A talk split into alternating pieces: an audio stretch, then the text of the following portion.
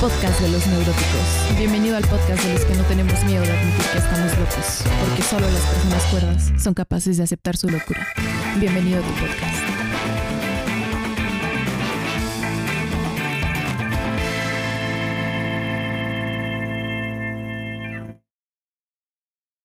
Bienvenidos a este primer episodio. Los saluda su amiga neurótica anónima.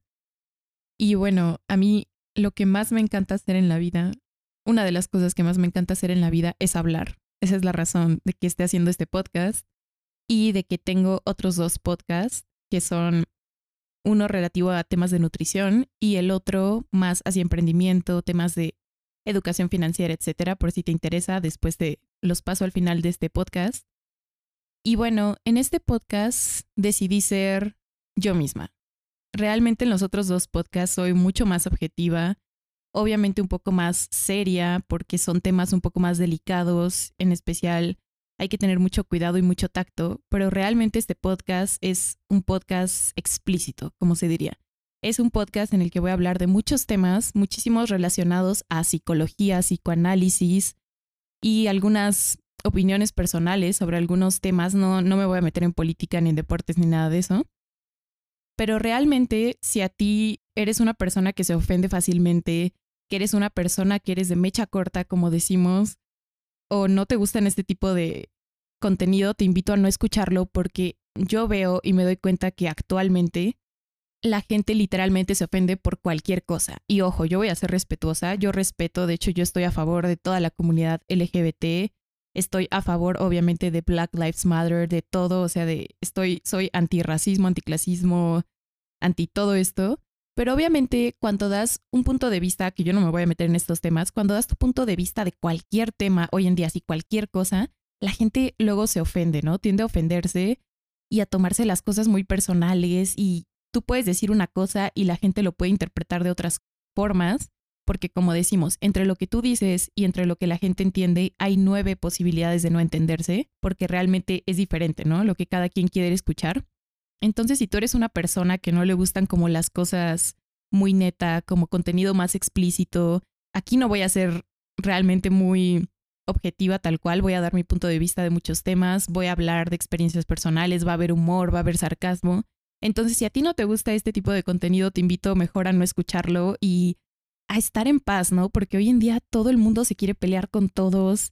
¿Y dónde quedó esta paz, esta armonía, esta empatía? Realmente es como, ¿qué están pasando con nuestra sociedad hoy en día, no?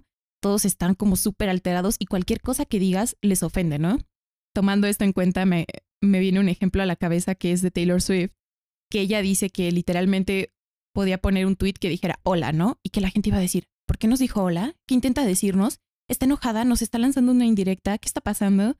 es como, o sea, tranquilo, solamente fue un hola, ¿no? Entonces, realmente hoy en día digas lo que digas, la gente lo va a interpretar de la forma que quiera, va a hacerlo, va a tergiversarlo, va a darle la vuelta a lo que tú dijiste. Entonces, yo no quiero aquí gente ofendida, gente insultando, gente tirando hate y odio. Si a ti no te gusta esto, no lo escuches así de fácil porque de repente veo que las personas se ofenden y siguen ahí atacando, echando odio y es como, güey, si no te gusta, no lo escuches y ya, ¿no? O sea, sigue con tu vida, escucha otras cosas, haz otras cosas, pero neta, deja de tirar hate, deja de tirar odio. El mundo ya tiene suficiente odio, suficiente violencia como para seguir perpetuando este ciclo, ¿no? Entonces, si no te gusta, no lo escuches. Es perfectamente respetable que no te guste o que te guste. Y si te gusta, aquí te espero. Y bueno, antes de empezar también quiero decirte que yo no soy psicóloga, no soy psicoanalista, no tengo una carrera en psicología, ni diplomados, ni masters, ni nada. Este es simplemente mi experiencia en varios temas que voy a tocar. En algunos temas sí va a ser un poco más serio que otros, pero como te digo, en este podcast va a haber mucho humor, sarcasmo, mucha opinión personal. Entonces sí voy a hablar de temas que yo he vivido, temas incluso como ansiedad, depresión, y yo voy a hablar desde el punto de vista también como paciente, porque he estado dos años en análisis y realmente he aprendido mucho como paciente.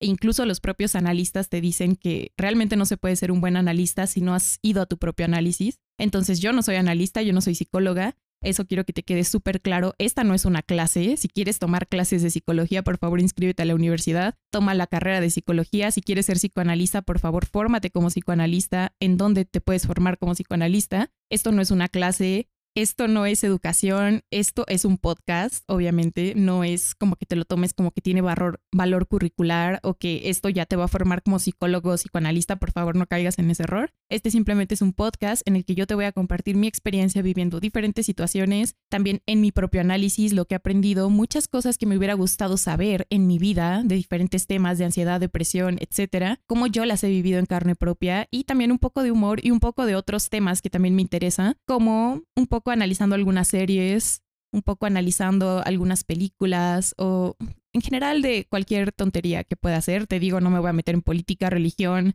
eh, en deportes ni nada de chisme o farándula, entonces tranquilos, nada de esos temas se van a tocar aquí. Es más enfocado obviamente temas de psicología, de psicoanálisis, humor, experiencias personales, etc. Y bueno, quiero empezar este primer episodio lanzándote una pregunta. ¿Tú eres neurótico? Si eres como la mayoría de las personas, probablemente no sepas qué significa ser neurótico. Yo hoy en día no lo sé a ciencia cierta, a pesar de que he leído varias cosas, escuchado, como te digo, he estado en análisis y etcétera, pero te puedo contestar que sí soy neurótica. Particularmente creo que soy una neurótica obsesiva. Saludos a todos los neuróticos y a todos los neuróticos obsesivos que me escuchan. Y bueno, si tú no lo sabes, Freud, el fundador del psicoanálisis, describió a las personas más bien en tres categorías. Hoy tenemos el DSM, que es lo que usan la mayoría de los psicólogos que no son psicoanalistas, para clasificar a sus pacientes, para ver qué tipo de trastorno mental tienen o etcétera. Y ahí hay muchísimos trastornos mentales, no sé ni cuántos, pero realmente Freud solamente tenía tres categorías para la gente. O eras neurótico, o eras psicótico, o eras perverso. Entonces, la mayoría de nosotros, solo para que lo sepas, población en general, todos somos neuróticos pero obviamente hay personas que nos pasamos un poquito de la línea de esta neurosis, ¿no? Toda la población en general, la mayoría de las personas son neuróticas, excluyendo a los que son psicóticos o perversos, que después vamos a hablar de eso. Todos somos neuróticos, pero en diferentes niveles, ¿no? Hay un como un nivel funcional aceptado por la sociedad tal que somos ahí neuróticos, pero hay otros neuróticos que somos ya pasados de la línea y ahora sí somos mucho más neuróticos que el resto nuestro nivel de neurosis es obviamente mayor. Y esto claramente tiene una explicación, vayan análisis. Quieren como saber el fondo de esto, pero realmente todos somos neuróticos y a veces es feo, ¿no? Como aceptar cosas porque vivimos en una sociedad y más aquí la mexicana, súper, súper estigmatizada. Todo el tema de la terapia, psicólogo, psicoanalista, psiquiatra está tan estigmatizado que creemos que todos los que van ahí son locos si supieran que las verdaderas personas locas andan sueltas por ahí, son políticos, son empresarios, realmente las personas que van a terapia más bien son capaces de ver que necesitan cierta ayuda para que sus vidas vayan mejor. Y no son personas que están locas como se describe, son personas que se dan cuenta que necesitan de la ayuda de alguien más, de ciertas herramientas para poder estar mejor en sus vidas, para tener la vida que ellos quieren, ser la mejor versión de ellos y realmente poder tener esta vida mucho mejor, sin tanto sufrimiento, dolor, sin tantas cosas que luego decimos, ¿por qué nos pasa esto, no? Y aquí en México está súper, súper, súper estigmatizado el tema de ir al psicólogo. Se habla así como en secreto de, oye, ya supiste que ella va al psicólogo, no mames, ¿por qué? Y en cambio, en otros países, a mí me sorprendió saberlo que Argentina es uno de los países que más gente va al psicólogo y particularmente al psicoanalista es el país, creo que después de Austria, que más psicoanalistas tiene per cápita. Y ahí realmente, al parecer, yo no he ido a Argentina, corríjanme argentinos si me están escuchando, al parecer es un tema mucho más light, que está mucho más fluido de, no, yo voy al analista, es un tema en conversaciones de amigas, de familiares, no es un tema que se vea tan tabú aquí en México y creo que por eso tenemos tantos problemas como sociedad mexicana, porque no nos animamos a hablar de muchas cosas, porque sufrimos en silencio, porque tenemos un montón de problemas, pero nunca hablamos de ellos, tenemos este estigma social y realmente eso no nos ayuda a ser mejores personas, a tener una mejor sociedad, más bien es como un retroceso. Entonces, la terapia realmente no debería ser vista así, y te invito a considerar que tú también eres un neurótico, aunque seas un neurótico funcional, que todos tenemos problemas, nadie tiene una vida perfecta, todos tenemos cosas de nuestro pasado, de nuestro presente, de nuestro futuro, los que tenemos ansiedad sabemos eso, hola, que nos hacen sufrir, que nos causan ansiedad, nos causan sufrimiento, nos causan angustia, nos causan dolor, y realmente si habláramos más de eso, realmente resolveríamos muchos problemas como sociedad, como mundo, como planeta, como universo, ¿no? Bueno, ¿qué es la neurosis? Ojo, yo te dije, no soy psicóloga, esto no es una clase. Realmente la neurosis, en términos generales, se puede definir como un grupo de alteraciones que se caracterizan por trastornos nerviosos y alteraciones emocionales sin que haya una lesión en el sistema nervioso. Es decir, es más de carácter obviamente emocional, psicológico, mental, más que de carácter orgánico o de carácter neurológico.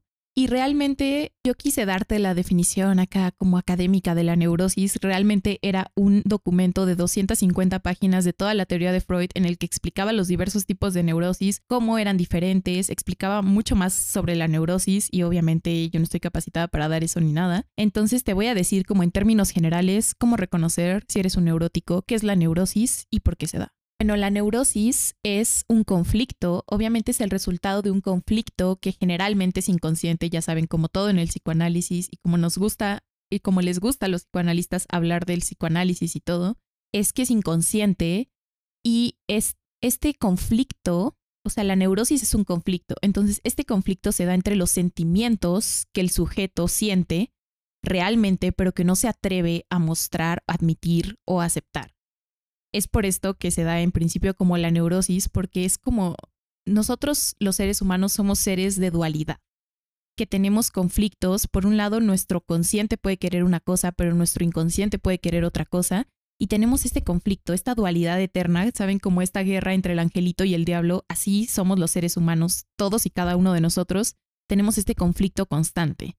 Y a diferencia de lo que dice la religión, no me quiero meter en temas religiosos, no es como que haya un bueno o un malo, ángel o demonio ni nada, sino simplemente tenemos este conflicto entre nuestros deseos inconscientes y conscientes. Y como esta balanza que sería el yo, que nos ayuda como a equilibrar estas dos, aunque también el yo también es un desmadre, para los que saben, pero realmente la neurosis es este conflicto como de vivir en esta eterna dualidad, en esta eterna duelo entre el consciente y el inconsciente y el yo, el super yo y el ello y todo. A alturas lo que esté diciendo sea pura mamada, perdónenme, no, pero en serio estoy como leyendo, ya estuve checando y obviamente es más difícil explicarlo desde la teoría. Yo lo entiendo desde un nivel inconsciente.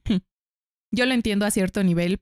Entiendo qué es la neurosis, entiendo qué es la neurosis obsesiva y la histeria, pero realmente ya explicarlo teóricamente es un poco más difícil, pero a grandes rasgos es este conflicto que se vive en el sujeto, entre no querer admitir y mostrar lo que realmente siente y tiene este, esta dualidad constante. La neurosis también es un bloqueo. Como resultado de este conflicto anterior que te mencionaba y los síntomas derivados, las personas no podemos fluir, la persona no puede fluir y adaptarse con facilidad a la realidad, entonces se atasca y como que fracasa siempre tenemos esta idea, por ejemplo, Freud definía la salud muy, muy diferente a como definimos la salud hoy en día o a como la define la OMS. Freud decía que para identificar a un sujeto sano es alguien que trabaja y ama. Es decir, si tú constantemente te encuentras, no sé, que no tienes un trabajo estable o dependiendo de los demás, nunca tienes como este éxito, no tanto este éxito profesional, sino que profesionalmente no tienes un desarrollo y eres una persona que no sabe amar, que no sabe amar no solamente se refiere a amor romántico, sino a familia, amigos. Si tú tienes como estos dos problemas, tanto en tu vida profesional y en tu vida emocional, si no sabes cómo, si no tienes trabajo, bueno, si no trabajas y amas, como diría Freud, ya podemos pensar que hay una neurosis. Siempre normalmente el sujeto neurótico tiene problemas en estas dos áreas de su vida, tiene problemas en el amor, no solo romántico, sino en lo que abarca todo el aspecto del amor en amar más bien, y también tiene problemas a nivel profesional. Es, esas son las dos cosas en las que Freud se fijaba para definir la salud en las personas. Muy interesante, muy interesante y muy diferente a lo que hoy tenemos. El concepto de salud hoy en día nada tiene que ver con esto. La tercera ya está más fuerte. La neurosis es una defensa. ¿Una defensa contra qué? Dirás. Una defensa contra los dolores más secretos e insoportables que pueden derivar de traumas, miedos, sentimientos reprimidos, infancia perdida, etc.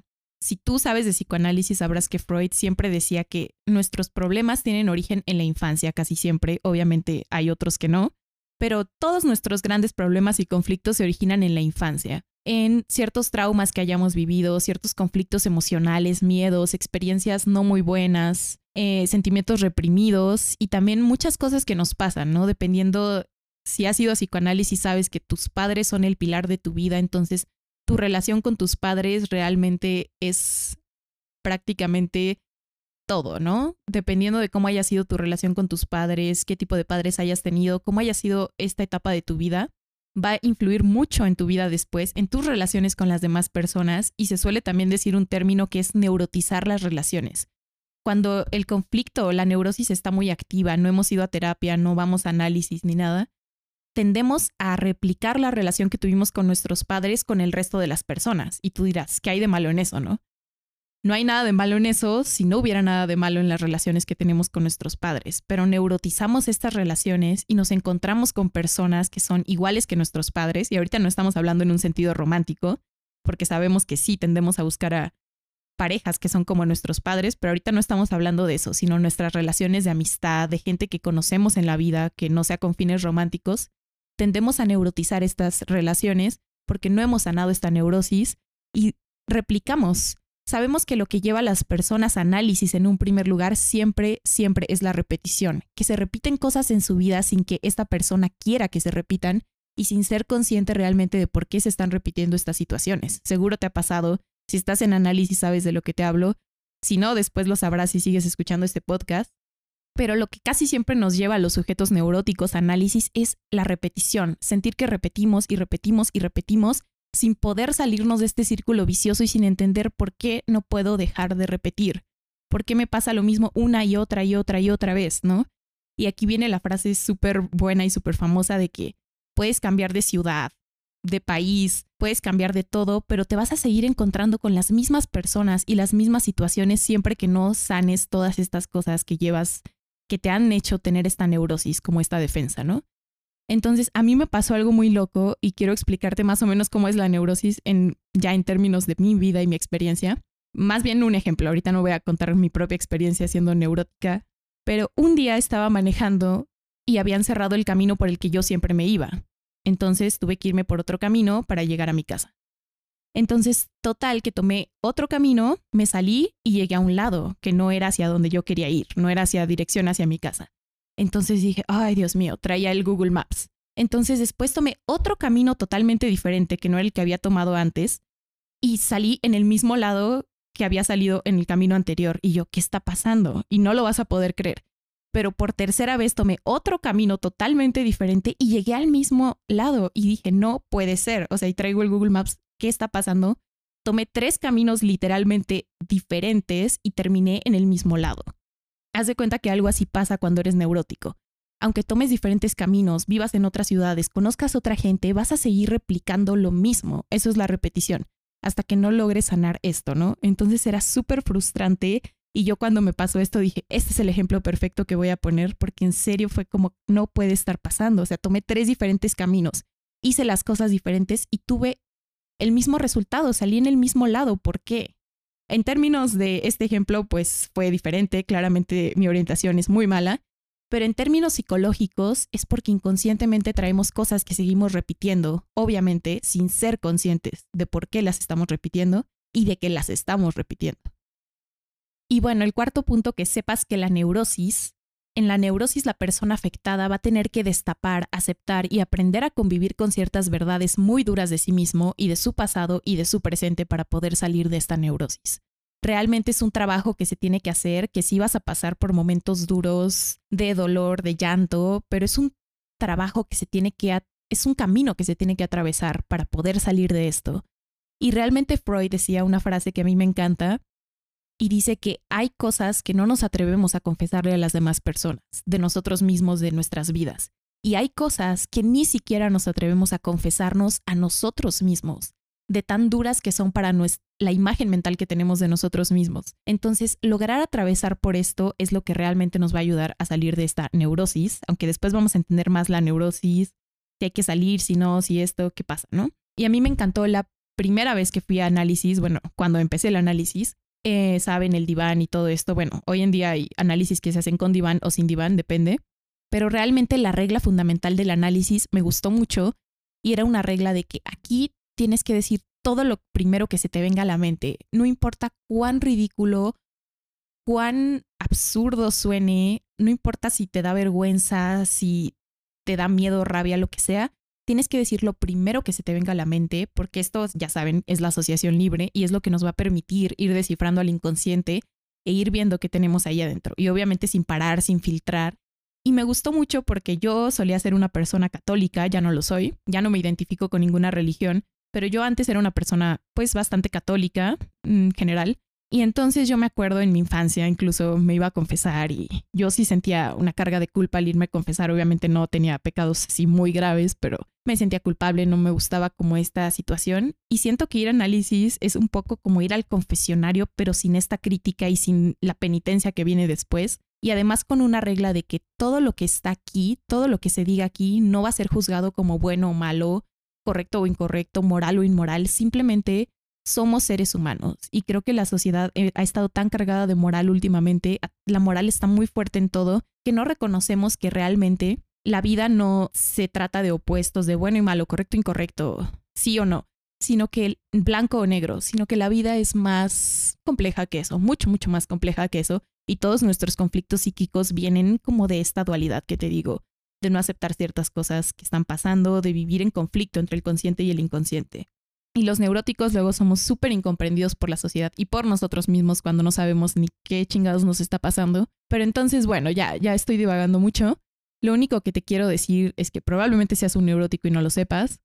Si eres como la mayoría de la población, espero que no seas un perverso y si eres psicótico, después vamos a hablar de eso. Pero realmente esta población está como súper, súper rara, ¿no? Y al final de cuentas ya no sabemos qué es la locura, porque este podcast es el podcast de los neuróticos. Todos estamos un poco locos. Las personas que no acepten que están un poco locas son las peores porque seguramente están mucho más locas. Y todos, todos tenemos un poco de locura dentro de nosotros. De hecho, me encanta una película que vi de Chile que es Yo no estoy loca. Te la recomiendo muchísimo. Creo que está en Netflix todavía.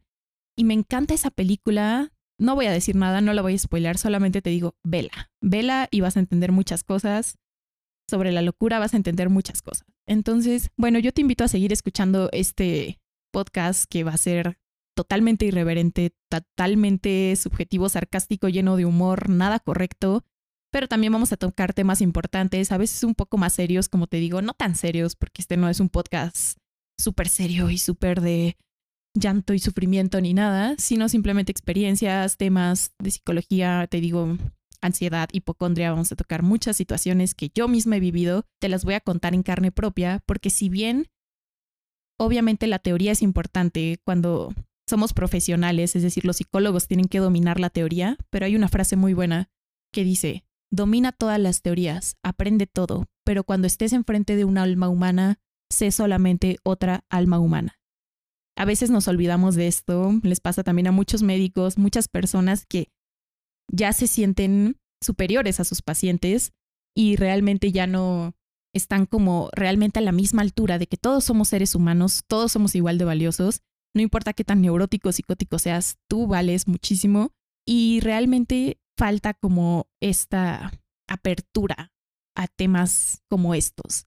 Falta muchísima apertura y yo te voy a ir contando muchísimas cosas que he vivido, que he experimentado en carne propia. Y como te digo, las teorías sirven, pero como dicen muchos psicólogos y psicoanalistas, se aprende mucho más en la práctica, conociendo caso por caso, porque cada persona es un mundo, cada uno de nosotros somos total y diametralmente diferentes, y obviamente nuestras experiencias importan y van a influir. Cada persona lo vive distinto, entonces yo te quiero contar mi experiencia en muchos temas, cómo yo lo viví, qué me ayudó, cómo pude superar ciertas cosas, qué fui aprendiendo de estos procesos, porque no somos un número más, así luego se ve a los pacientes o a las personas. No somos un número más, no somos un trastorno, no somos algo que funciona mal, somos personas en el fondo y todos somos complejos, todos sentimos, todos tenemos pensamientos, sentimientos, emociones, todos tenemos una vida, personas que queremos, entonces no hay que vernos como números ni trastornos ni encasillarnos y todos somos igual de valiosos y merecemos el mismo respeto realmente, no importa qué tan neurótico seas, y estoy para ti.